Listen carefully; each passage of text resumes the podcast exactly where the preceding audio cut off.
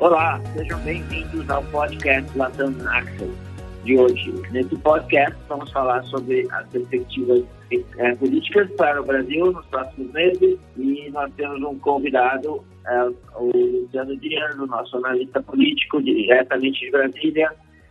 E eu só queria dizer, antes de começar, que as, as opiniões dos nossos convidados têm o objetivo de prover uma variedade de visões, algumas das quais podem ser diferentes das do BS.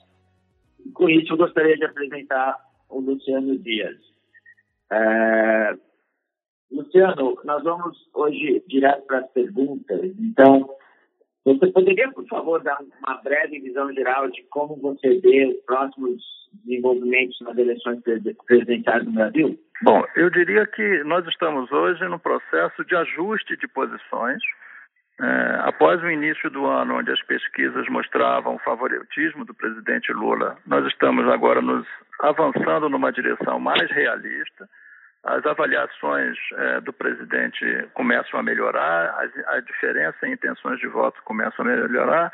Isso significa que nós estamos caminhando gradualmente para uma eleição competitiva, uma eleição em que, é, digamos assim, a, a perspectiva é que os candidatos terão de investir nas suas campanhas, os candidatos terão de elaborar suas propostas, porque não há favoritos definitivos, porque a, o peso da incumbência, o peso da influência da caneta da máquina começa a ser sentido.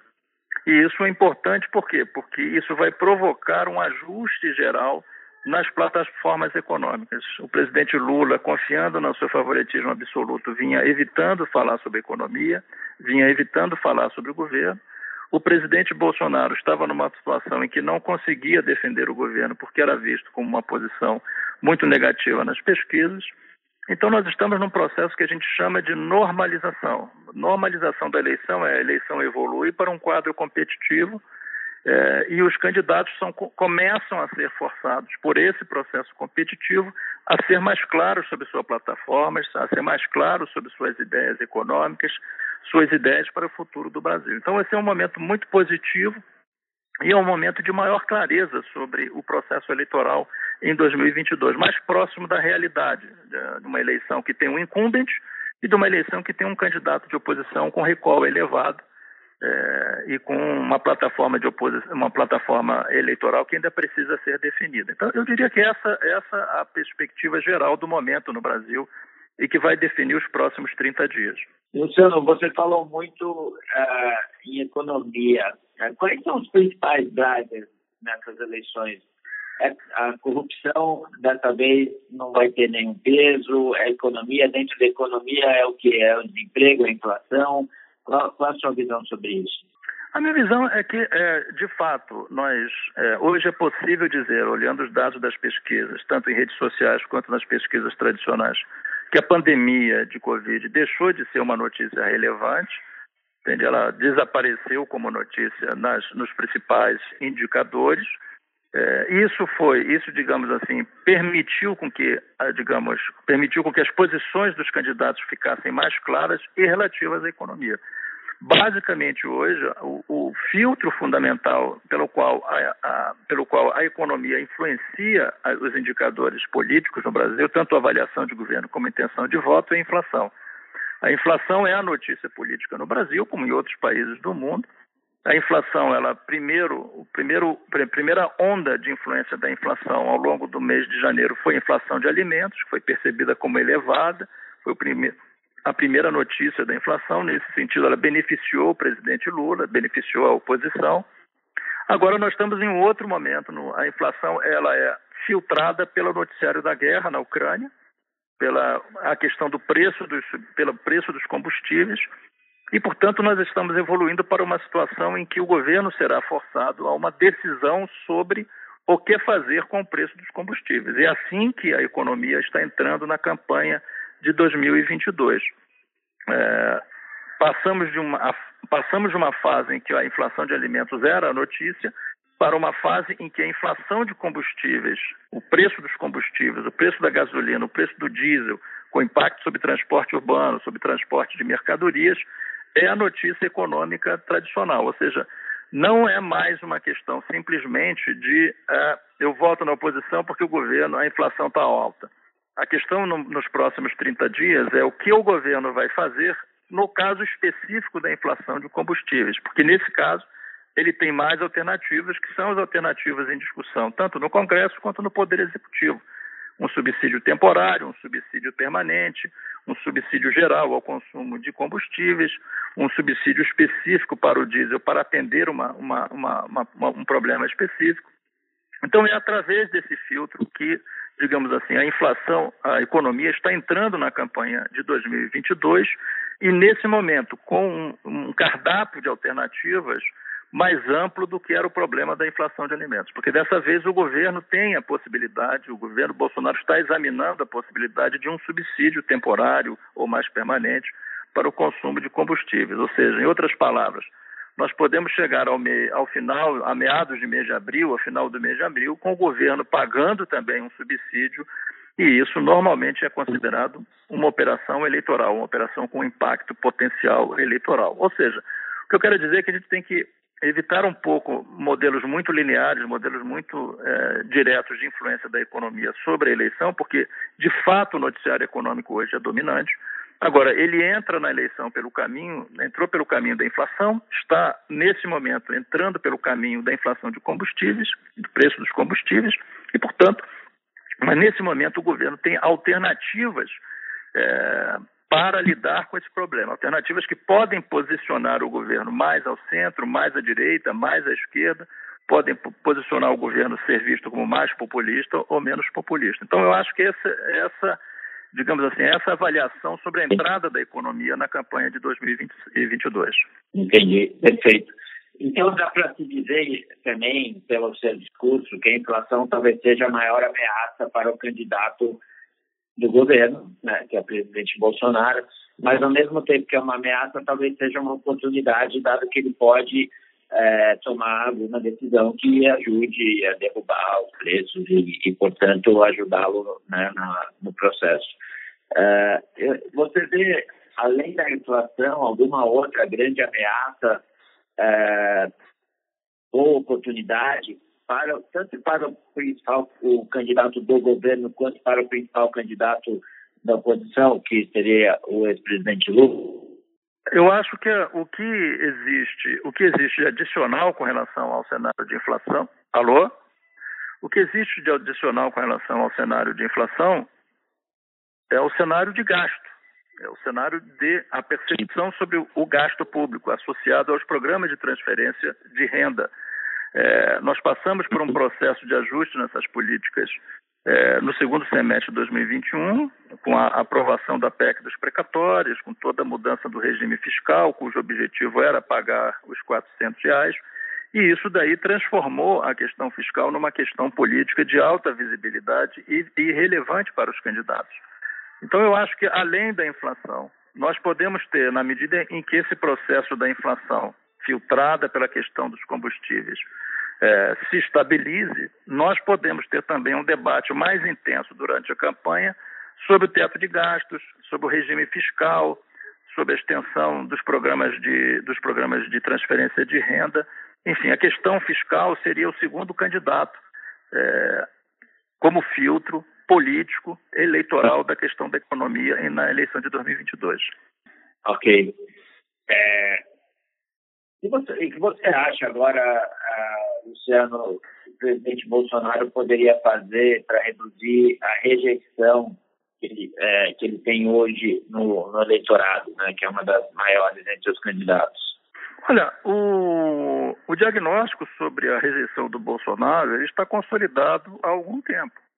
É, o, a rejeição ao Bolsonaro, os ciclos de aumento da rejeição do Bolsonaro foram provocados é, por defesas de posições, posições políticas sobre temas, é, digamos, muito distantes da média do eleitor brasileiro. Então, é, como todos sabemos no Brasil, Bolsonaro investiu muito tempo na crítica à vacina, ficou durante muito tempo associado com a crítica ao processo de vacinação.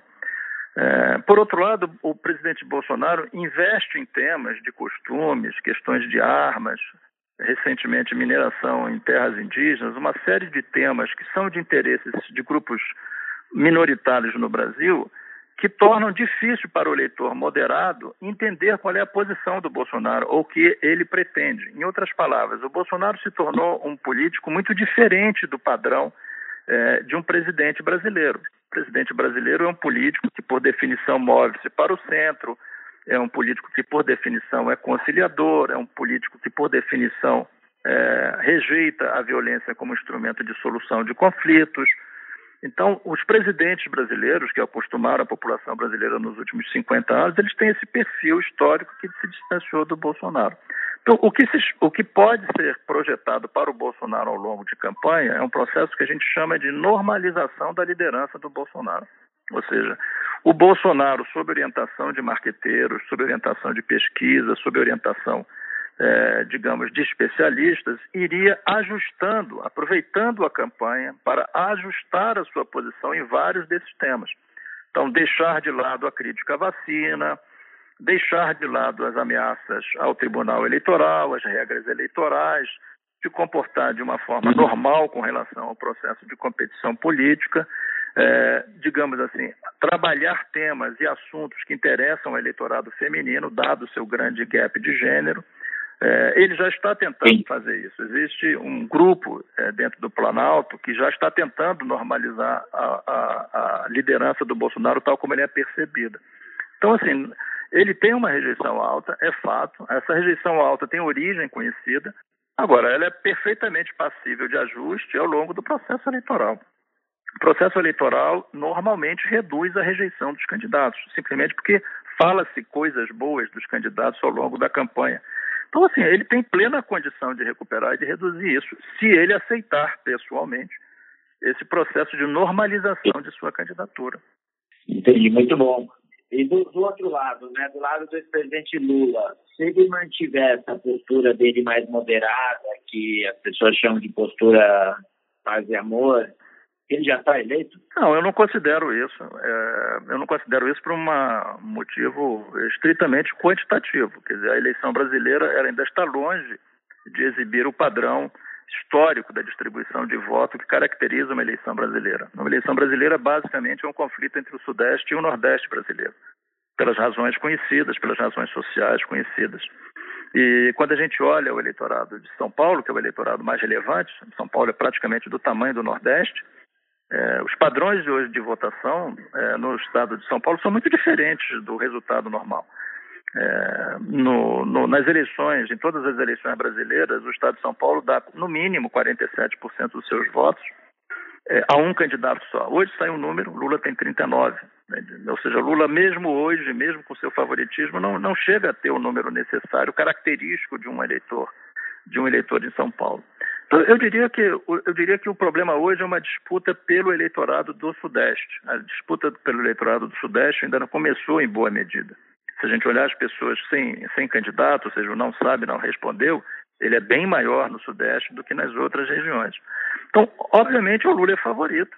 O Lula tem recall, o Lula tem uma base geográfica aparentemente sólida, ele continua registrando mais de 50% das intenções de voto na região Nordeste. Isso garante a ele confiança com relação à passagem do, para o segundo turno. O Lula não precisa brigar com os outros candidatos ao longo do primeiro turno, ele já tem sua posição no segundo turno garantida. Agora, a eleição brasileira é definida quando o eleitorado do Sudeste escolhe um candidato. É, no, durante mais de 20 anos foi o candidato do PSDB, nas eleições de 18 foi, foi o Jair Bolsonaro, e, e, esse candidato ainda não foi escolhido. O eleitor moderado, o eleitor conservador, o eleitor de centro das, dos três grandes estados da federação ainda não tem uma posição sólida ou uma posição compatível com a estatística do passado. Por isso, assim, eu acho, ao mesmo tempo, é fácil dizer que o Lula é favorito, obviamente, está nos números, mas se a gente olhar a estrutura do voto no Brasil, a estrutura geográfica do voto, esse processo ainda não está consolidado. Né? Entendi. Agora, por falar nisso, Luciano, você vê alguma chance de algum dos candidatos considerados de terceira via é, terem um crescimento nas suas intenções de voto e, e com potencial de ir para o segundo turno? são chances meramente teóricas no momento, né? Como a gente classifica, né? são chances teóricas de chances numéricas, né? Chances numéricas é decidida pela evolução é, das pesquisas. Como a distância entre Bolsonaro e qualquer outro candidato à terceira via é, é, está na faixa dos 20 pontos percentuais, é muito difícil que exista uma, definir estatisticamente isso. Entretanto, o que, que acontece no Brasil? No Brasil, nós não temos a, a, a consolidação do processo de intenção de voto é muito mais sutil, muito mais complexa do que em países com identidade partidária. No Brasil, nós não temos identidade partidária, nós não temos estruturas, é, digamos, ideológicas na população, nós não temos uma demanda por ideologia muito forte, e uma boa parte do voto é definido ou pela incumbência ou pelo carisma pessoal do Lula. Então, é, é, e, por fim, existe também a questão do voto útil. Então, eu diria que hoje as chances de uma candidata terceira via, eles existem porque a estatística das eleições brasileiras dizem que sempre existe um terceiro candidato no Brasil. É, mesmo na eleição mais polarizada é, dos últimos anos, que foi a eleição de 2006, um candidato de terceira via, mesmo com 6, 7%, levou a eleição para o segundo turno. Então, o candidato tem sempre tem um candidato de terceira via. Esse candidato terceira via no Brasil flutua entre 7% e 24%. Então, nós ainda temos uma chance teórica de que um candidato ocupe esse espaço, é, mas, evidentemente, no momento, a gente só pode dizer que isso é uma chance teórica. O que, que você acha que precisaria acontecer para algum candidato ter chances reais de ir para o segundo turno? Há dois cenários teóricos em que isso poderia acontecer. Uma é um, o primeiro cenário teórico é um deslocamento do voto do Bolsonaro. Como o Bolsonaro é o incumbent, como o Bolsonaro tem a caneta, o Bolsonaro pode passar por um processo de nordestização do seu voto, ou seja, ele avança em eleitorados do Nordeste e perde eleitorados do Sudeste. O consolida sua, abre espaço para outros candidatos do Sudeste.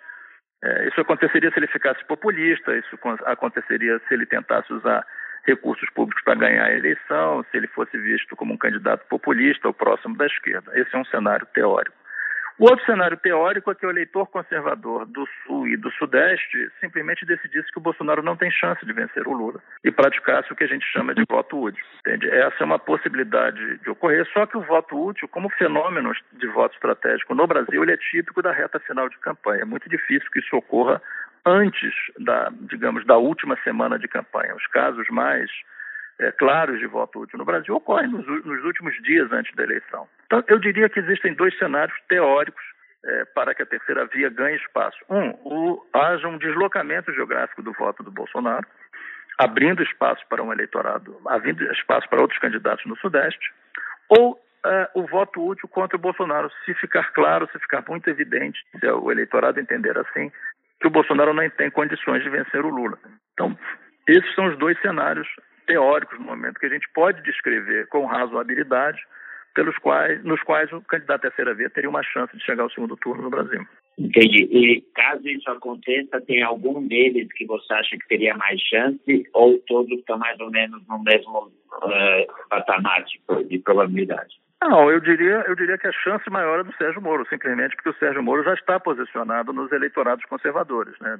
É, dependendo da sondagem que você olha, dependendo dos números que você olha, ele já está acima de 10 pontos percentuais é, em, na região sul, em algumas pesquisas, na região centro-oeste, em outras. Ou seja, o Moro, de certa forma, ele copia o Bolsonaro, ele copia a agenda do Bolsonaro e, portanto, ele ocupa uma, espaço, uma parte do espaço do presidente. Ou seja, se existir um voto útil, por exemplo, que prejudique o Bolsonaro, que prejudique a posição do Bolsonaro, esse voto útil teria um, já tem um desaguadouro natural, que é a candidatura do Moro, né? Então, é, é, esse é vantagem, porque é muito mais difícil, é muito mais fácil o Moro deslocar o Bolsonaro num processo de voto útil do que um candidato de esquerda como Ciro Gomes deslocar o Lula. É bem mais improvável para fazer isso, até porque o Lula está na oposição. Então, e o Lula é, é consider, seria considerado o favorito nesse cenário. Então, eu acho que esse é o cálculo que é possível normalmente com números, não é estritamente teórico. Né? Luciano, você vê uma mudança grande no Congresso depois das eleições ou é, qual seria a cara do novo Congresso, na sua visão? Não, não vejo não. Acho que com o fundo partidário nesse volume, com o fundo partidário distribuindo talvez 4 milhões por candidato incumbente, ou seja, por deputado que já tem mandato, é muito difícil haver um, deslocamento dos candidatos. E o clima de opinião pública no Brasil não é de, de rejeição aos parlamentares é, por definição. Então, na eleição passada, se a gente tirasse o PSL, a taxa de reeleição do Congresso Brasileiro já tinha aumentado. Como esse ano o PSL vai se desagregar, ou seja, na verdade, nós estamos falando muito mais numa redistribuição é, das cadeiras que pertencem à centro-direita no Sudeste do que propriamente de uma mudança na, no balanço de equilíbrio entre esquerda e direita no Congresso brasileiro. Eu não acredito em muitas mudanças na distribuição partidária é, no Congresso brasileiro. Porque a gente vai ter a substituição do PSL por algum outro partido conservador. Entendi. Você vê no, no, caso dos dois principais candidatos, tanto Lula quanto Bolsonaro, você vê é, chances de reformas nos próximos quatro anos ou seria mais do mesmo que a gente tem visto recentemente? Eu acho que se nós tivermos, nós tivermos uma, obviamente no caso do Lula é praticamente impossível, porque após seis anos fora do poder, após o Lula vai assumir o poder com a necessidade de atender as suas clientelas, né? Funcionalismo público, é, enfim, a, a, esquerda do, a esquerda do, a esquerda do seu governo, ou seja, vai ser muito difícil você avançar com reformas é, no governo Lula, até porque o Bolsonaro comprou esse tempo com a reforma da previdência que ele fez. E a reforma tributária é uma uhum. coisa um pouco mais ampla do que, digamos, é, obedece a um recorte que não é exatamente político, ideológico. É, agora, com relação uhum. ao, ao Bolsonaro, se ele vencer a eleição atraindo o voto do Sudeste, reconquistando o voto conservador, é, num, num movimento normal, sem populismo exacerbado, sem violação do regime fiscal, sem outros expedientes, é possível que ele, digamos assim, exista espaço político, existe, exista maioria parlamentar para você avançar com reformas no segundo mandato. Não vai ter mais a reeleição, ele pode, ah, digamos, adotar uma postura mais liberal, mais conservadora com relação a esses temas. Então, existe uma chance de você avançar com reformas se você tiver um certo tipo de vitória do presidente Bolsonaro. Entendi. Interessante. Só, é, por fim, não, infelizmente, nosso tempo está acabando, Luciano, mas se você puder é, dizer é, quem você acredita ter mais chance de ganhar a eleição para governador em São Paulo? É, a eleição em governador em São Paulo, é, o voto, o voto, a distribuição do voto em São Paulo é muito definida. Né? É um terço de esquerda, um terço de centro, um terço de direita. É, eu diria que hoje a chance maior continua sendo do governador. Entende? O governador ele, ele é o centro da máquina estadual do interior do estado. É, ele é um político de centro. Ele vai estar apoiado pelas forças de centro. É, então, eu acho que assim devemos considerar a Você está falando do vice-governador, né? Do vice-governador, Rodrigo Garcia, o candidato do PSDB. O candidato do PSDB já, já não vai ter a rejeição do Dória, é um nome conhecido, vai ter a máquina está posicionado no centro. Então, eu acho que a gente pode considerá-lo ainda o, é, o candidato canonicamente favorito. Né? Entendi. Muito bom, Luciano. Como sempre, muito bom ouvir uh, suas opiniões. Acho que uh, sempre ajuda a gente a colocar as coisas em perspectiva. Uh, então, queria te agradecer de novo pela sua presença no nosso podcast. Uh, e uh, dizer que a gente espera contar com você mais vezes aqui até as eleições, porque acho que as emoções agora começam a aumentar. Então, uh, muito obrigado de novo, Luciano, e obrigado a todos por ouvir e até o nosso próximo podcast do Access. Um abraço a todos, obrigado pela oportunidade. Os comentários do UBS Chief Investment Office são preparados e publicados pelo Global Wealth Management do UBS AG ou uma de suas afiliadas UBS. As opiniões e opiniões expressas neste material por palestrantes convidados externos são do autor palestrante e não são do UBS, de suas subsidiárias ou afiliadas. Assim, o UBS não aceita qualquer responsabilidade sobre o conteúdo deste material ou quaisquer reclamações perdas ou danos decorrentes do uso ou dependência de toda ou qualquer parte dele. Este material não tem relação com os objetivos específicos de investimento, situação financeira ou necessidades particulares de qualquer destinatário específico e é publicado apenas para fins informativos.